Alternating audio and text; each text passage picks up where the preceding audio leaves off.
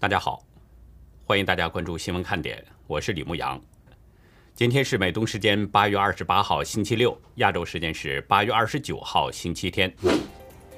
金融时报二十八号报道，英国国际贸易大臣特拉斯表示，打算二零二二年年底之前结束加入跨太平洋伙伴全面进步协定的谈判。维权网二十八号消息。人权律师王全章二十七号已经正式向天津市高院提出申诉立案，由程海律师代理。二零一五年，中共对维权律师实施“七零九”大抓捕之后，以颠覆国家政权罪为名，王全章遭到冤狱四年零六个月。最近以留学生身份抵达美国的山东日照九零后青年范志浩告诉自由亚洲，他二零二零年十一月二十号曾注册了一家公司。因为公司名称当中带有“总加速师”几个字，他遭到了当地的警方骚扰和传唤，公司也被注销。美联社报道，孟加拉婆罗门巴里亚县一艘载有一百多名乘客的渡轮，二十七号晚遭到货船撞击之后沉没。目前已经知道至少有二十一人死亡，另外有约五十人失踪。截止到美东时间八月二十八号下午两点。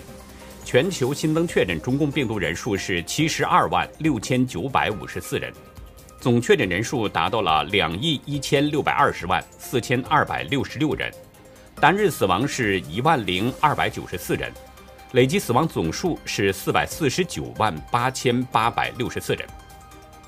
下面进入今天的话题。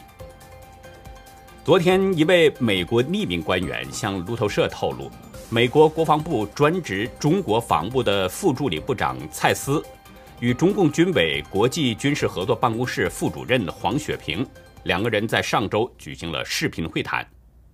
这位美国官员表示，蔡斯和黄雪平是以直通保密电话的形式，也就是美中国防电话进行的视频对话。对这次美中军方的第一次会谈，双方主要是集中在两国间的风险管控以及危机管理。这位美国官员没有说明这次会谈是哪一方发起的，中共军方的消息人士呢也没有说明。但是在我看来，这次会谈可能是美方主动邀约的。关于中共方面的说法，我们后面会谈到。这位美国官员所说的两国间的风险管控，其实大家都明白。指的呢就是中共在台海和南中国海频频制造挑衅威胁，如果中共不收敛的话，很可能会造成冲突。报道中表示，多年来抗衡中共已经成了美国国家安全政策的核心。拜登政府把与北京的竞争描述为是本世纪最大的地缘政治考验。从台湾议题、南中国海的军事活动到中共侵犯人权。双方在多个领域各种摩擦不断，双方的局势一直紧张，相互间言辞激烈。其实这种紧张对峙，并不是美国想要的，只是因为中共的挑衅威胁日甚一日，美国才不得不做出一些回应。前天副总统哈里斯表示，美国欢迎竞争，不寻求与北京发生冲突，但是在南中国海海事争端等问题，美国会发表意见。就是说，美军是希望与中共军方保持开放的沟通，缓解潜在的突发事件，希望对各种事件加以管控，避免擦枪走火。所以，美国的军方是一直寻求与中共的军方保持沟通。因此，我判断呢，这次的美中军方会谈可能是美方主动邀约的。但是，从这位美国官员透露的情况来看，双方的首谈并不太理想。我们可以从两个方面来分析，一个是美中军方高层会谈遥遥无期，另一个就是中共频频挑衅，美军针锋相对，在调兵遣将。这位匿名的美国官员透露，蔡斯和黄雪平都同意开放沟通渠道的重要性，也就是说，美中双方都认为应该继续沟通，避免发生一些不必要的误会。从这次双方会谈的官员级别来看，只能算是中上层官员的对谈。也就是说呢，这次的会谈很可能是保持一种接触的态度，双方说出自己的观点。换句话说，这次的会谈更可能是在谋求高阶官员的会谈，在为高级官员会谈做铺垫。但是这位匿名官员表示，美国国防部长奥斯汀还没有与中共国防部长举行会谈，主要因为是双方级别可能不对等。这应该是老问题了。我们知道，八月十一号，美国之音就引述消息说，奥斯汀曾经多次表示希望与中共的军委副主席许其亮通话。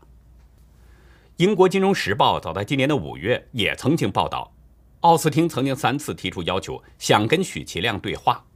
但是中共都以违反外交礼节作为理由，拒绝了奥斯汀的要求。而这一次的美中军方通话仍然没有就美中高阶官员通话达成协议。很显然，中共仍然没有与美方会谈的诚意。我们知道，在美国的这个制度当中，国防部长是总统的核心内阁成员之一，在美国政府当中排名在第六位。如果按照级别来说呢？与他对等的中共国防高官，应该就是中共的军委副主席许其亮，而不是中共国防部长魏凤和。魏凤和虽然在名义上是中共的国防部长，但是他在中共的体制内，比他职位高的那些中共的军方高官还有多个。在中共的官僚和指挥权这个制度当中，许其亮不仅是魏凤和的上司，而且他对中共的领导人习近平有更大的影响力。魏凤和甚至都不是中共权力核心、中共政治局委员。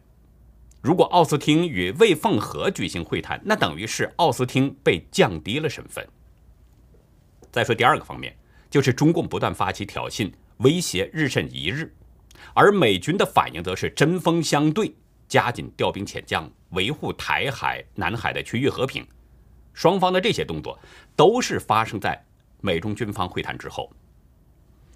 今天，美国之音引述日本防卫省的消息，从二十四号开始，日本自卫队战机是一连三天都紧急升空，拦截中共军方的无人机。消息中显示，八月二十四号，中共军方有一架 TB 零零幺型无人机飞临东中国海上空。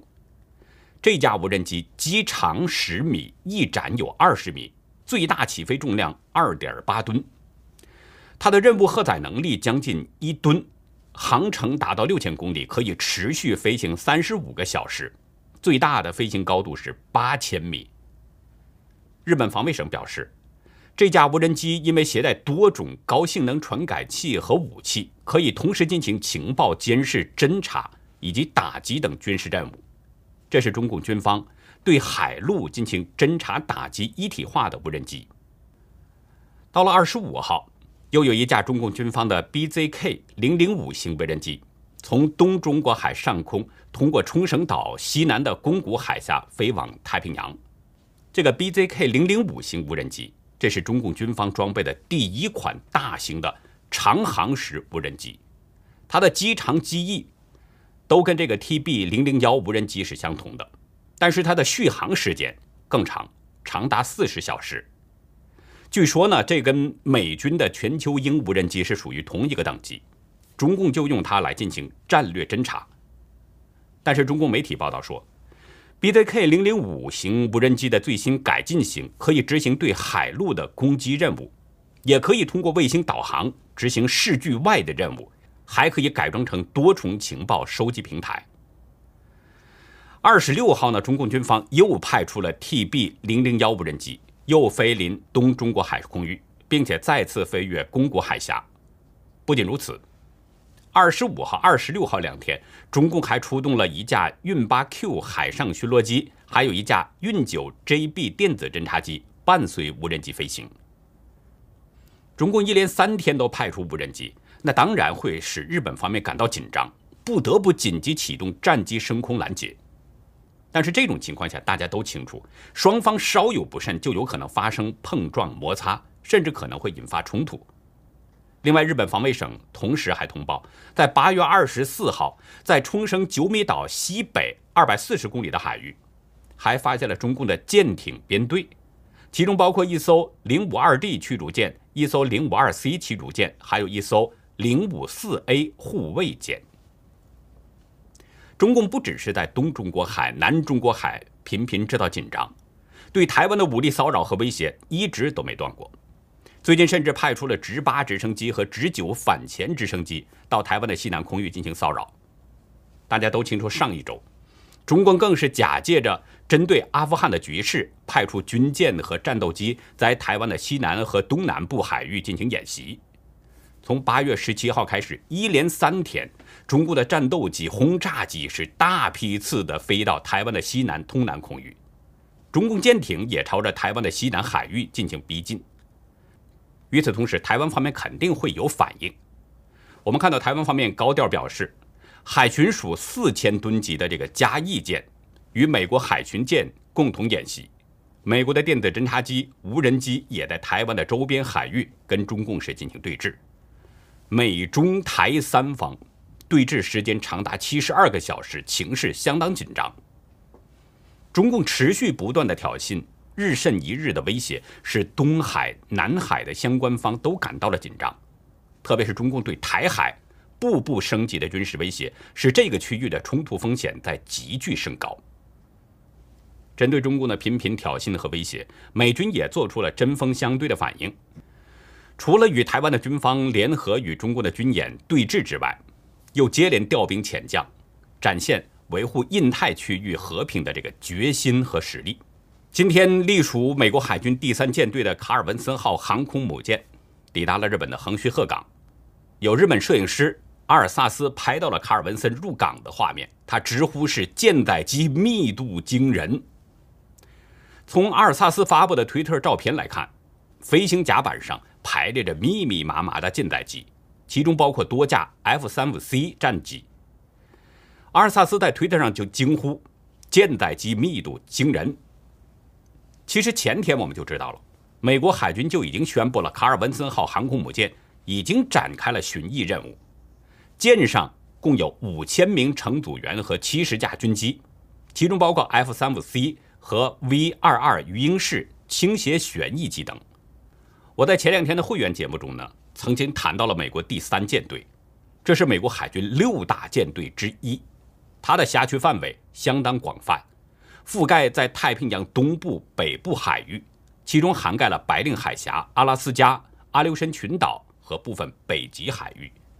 第三舰队拥有超过一百艘军舰，包括四艘尼米兹核动力航空母舰，分别是卡尔文森号航母第一打击群、尼米兹号第十一打击群、罗斯福号第十二打击群和史坦尼斯号第三打击群。昨天还有两艘美国的军舰同时通过台湾海峡，这也是一个大动作。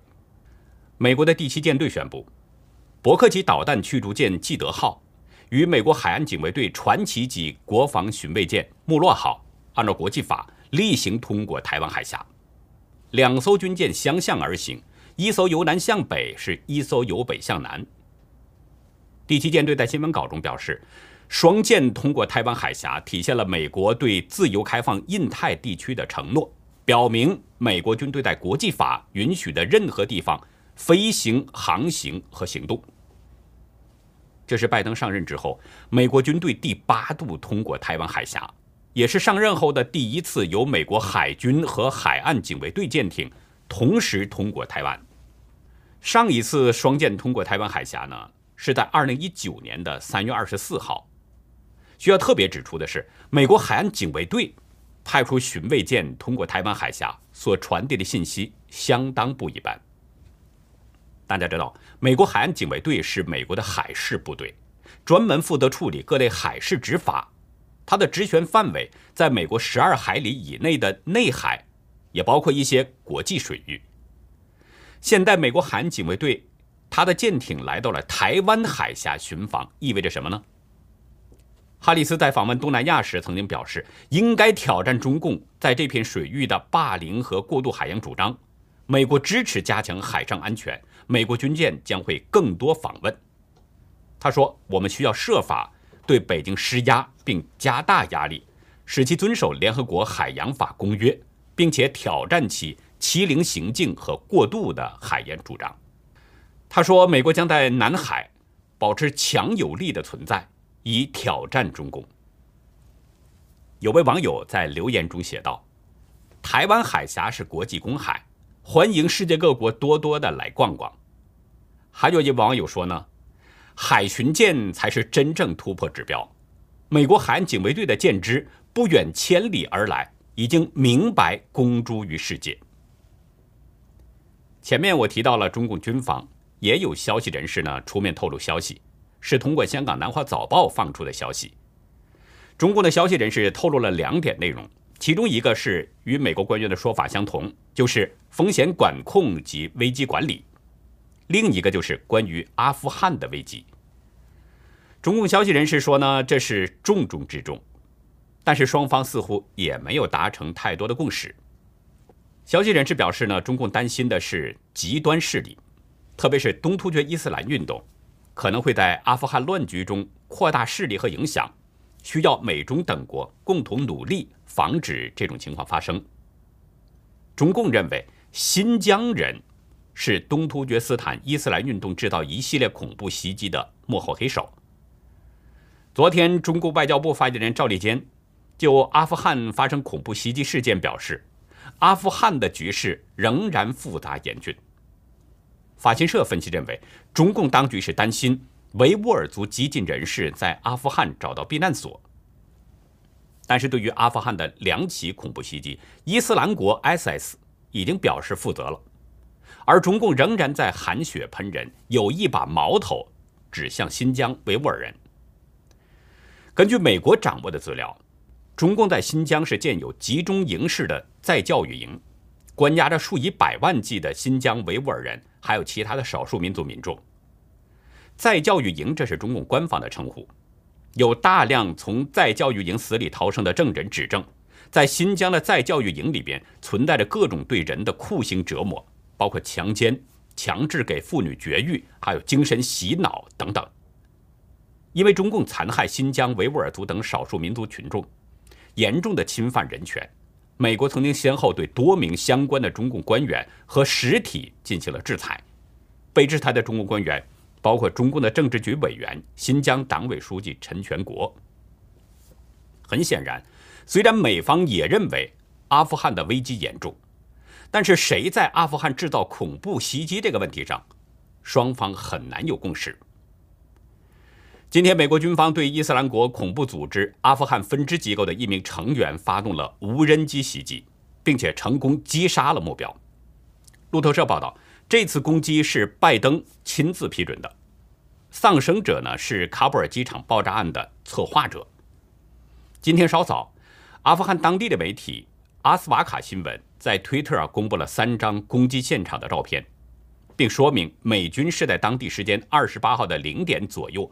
发动的攻击地点就在阿富汗东部的南格哈尔省。从照片中我们可以看见，SSK 成员的车辆被炸毁了，已经被烧成了焦黑状，旁边的地面上也被炸出了一个巨大的坑洞，显示出爆炸行动的威力惊人。另外，美国官员在昨天对二十六号的恐怖案进行了初步判断。美国官员表示，当天傍晚五点四十八分。炸弹客用背心背了大约二十五磅的炸药，也就是相当于十一公斤左右，接近喀布尔机场埃比大门正在执勤的美军。当时炸弹客前面还有其他的人在排队。《纽约时报》引述美国官员的透露，炸弹客等到轮到自己被搜身的前一刻，才引爆炸弹。另外，有匿名的美国官员向美联社透露，为了增加杀伤力。炸弹客在炸药中还加入了弹片。通常炸弹客呢只会携带五到十磅的炸药，但是这次的炸药达到了二十五磅，威力相当惊人。我们再来说另外一件事儿。昨天，美国国家情报局公开了对中共病毒起源的非机密报告，其中显示呢，美国情报界中的四个机构以低度信心表示。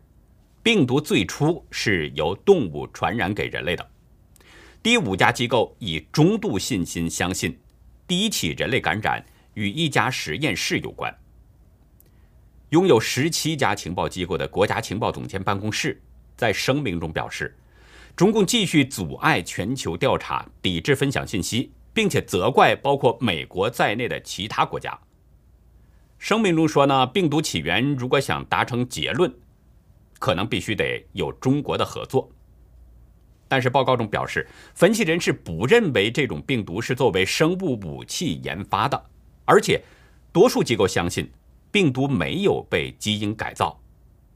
另外呢，情报机构还判定，中方官员在中共病毒大流行之前，并没有预知病毒存在。报告中最主要的信息点基本上呈现出来了。拜登在昨天表示，世界应该得到答案。在获得答案之前，不会罢休，将会与世界各地理念相近的伙伴合作，向中共施压，要求中共分享资讯，并且与世界卫生组织合作进行第二阶段的溯源调查。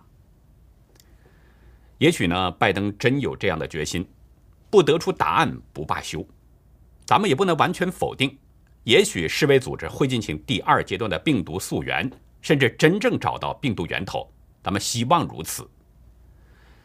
我这里想说一点，也许作为情报机构分析判断和得出结论呢，会比较严谨一些。所以我们看到这份报告有较多的模糊说法，这可以理解。但是情报机构判定中共官员在病毒大流行前不知道病毒存在，这一点跟事实差距太大了，这简直是在侮辱中共领导人嘛！大家应该记得。中共病毒在世界大流行是二零二零年三月开始的，世界各国发现的时间呢，有一些细微的差异，但也差不了几天。在中国大陆爆发疫情的时间是在二零一九年年底，二零二零年的一月开始蔓延全国。在一月二十八号的时候，世卫组织谭德赛访问北京，中共领导人习近平与他会面中曾明确表示，在疫情防控方面他是。亲自指挥、亲自部署。显然，美国情报机构判定病毒大流行之前，中共官员不知道病毒存在，这种结论跟事实是明显不符。美国的情报机构连习近平说的话都没有注意到吗？这有点不好理解。说病毒大流行呢，其实啊，用中国人的说法，就是一场大瘟疫。但是“瘟疫”这个词。现在在中国不能使用了，中共可能认为它太敏感，所以被网络审查给列入了禁词。只要有“瘟疫”这个词，就没有办法通过审查。那怎么办呢？为了躲避审查呀，有一家手机游戏叫《时空连接》，把剧情内的台词“瘟疫”全都用“痔疮”给代替。这一改动，使原本正常的一个剧情变得是超级爆笑。比如游戏中，皇子萧远呢，对白就变成了：十二岁的时候，我住的小山村爆发了一场痔疮，得了痔疮的人，等于宣判了结果，只能静静受折磨等死。还有那段时间得了痔疮，浑身不舒服。还有人心比痔疮更可怕的，等等，这些台词真的是让人哭笑不得。有台湾网友看到这些啊。表示笑到喷泪，中国人真的太有才了。还有网友呢在往下延伸，有的说武汉痔疮，还有的说全球流行的痔疮太可怕了，有的还说痔疮会传染的话，真的很可怕，是不是很搞笑？中共就这么折腾，把人们给逼到这个份儿上，让瘟疫都变成了痔疮。在中共的统治下，什么怪事儿、什么搞笑的事儿都会出现，这实际就是在羞辱中共。接下来呢，给大家讲个真实的故事哈。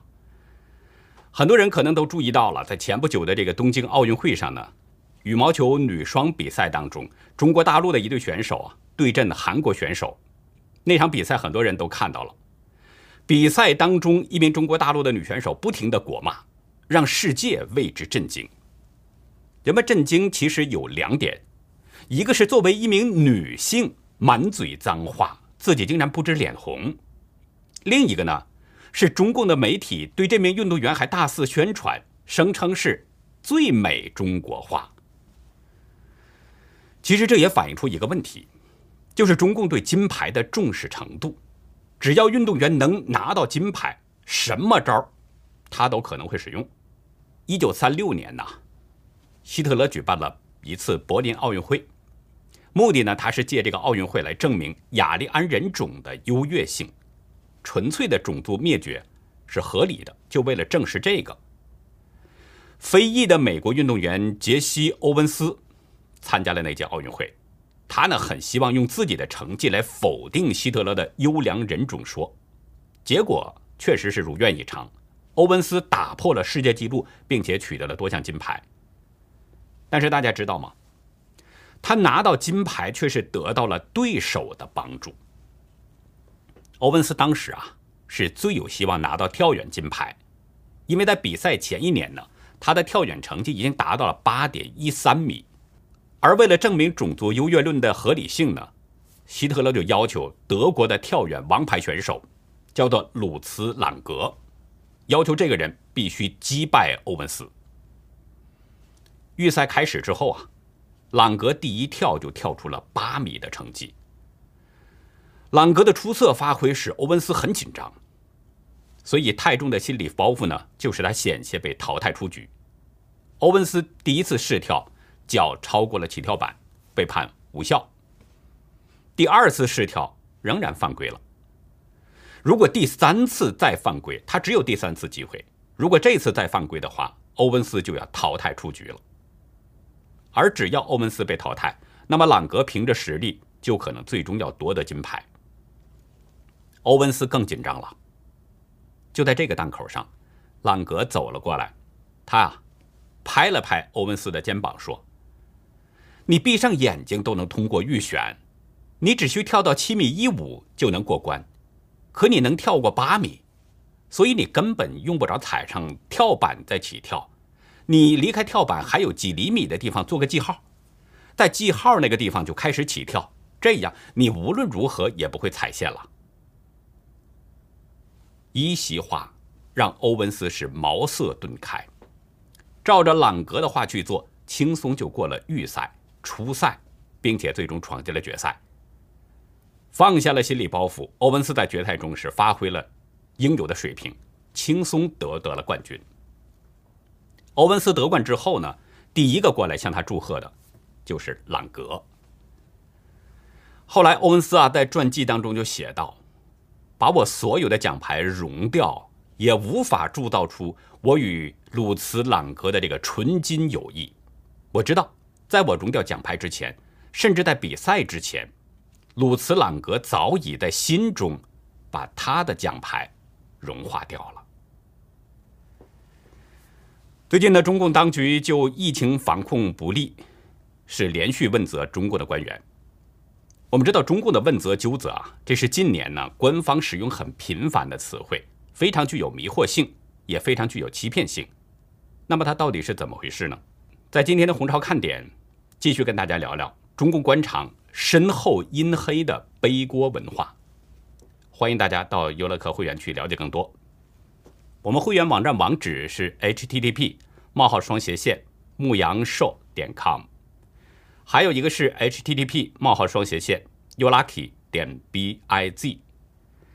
那好，以上就是我们今天节目的内容了。如果您喜欢新闻看点呢，请别忘记点赞、订阅，同时啊，尽可能的帮我们把这个频道给转发出去，让更多有缘人能够看到我们、听到我们的声音。感谢您的帮助，也感谢您的收看，再会。